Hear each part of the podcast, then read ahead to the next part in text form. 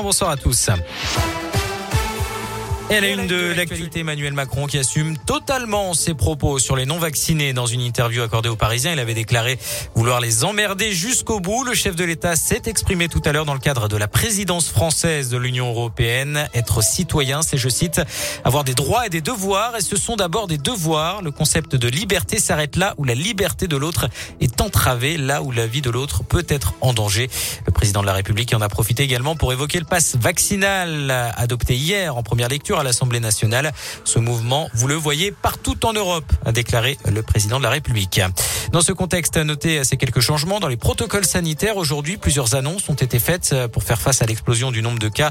Près de 410 000 en 24 heures. Dans les écoles, plus de 9 200 classes sont fermées, dont 148 dans l'Académie de Lyon. Les enfants cas contact n'auront plus à refaire un test antigénique hein, en cas de nouveau cas positif la même semaine dans la même classe.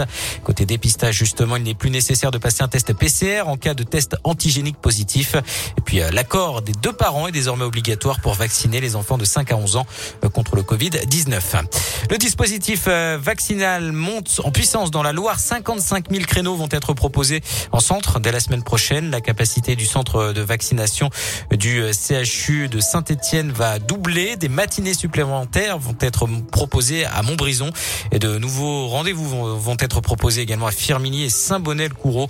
Plus d'infos sur En bref, près de chez nous, un gendarme de la Loire condamné pour harcèlement. Le militaire adepte de l'échangisme avait envoyé euh, plus d'une centaine de messages à son ex-compagne après leur rupture. La victime était originaire de Haute-Loire. Il avait également transmis des photos d'elle à un autre couple et à son insu en prévision euh, d'une rencontre échangiste. Et puis, euh, personne pour reprendre la Saint-Etienne. C'est ce qu'a dit ce matin Roland Romeillet dans le progrès. Le président du directoire de l'ASS assure que personne dans les repreneurs potentiels ne coche toutes les cases.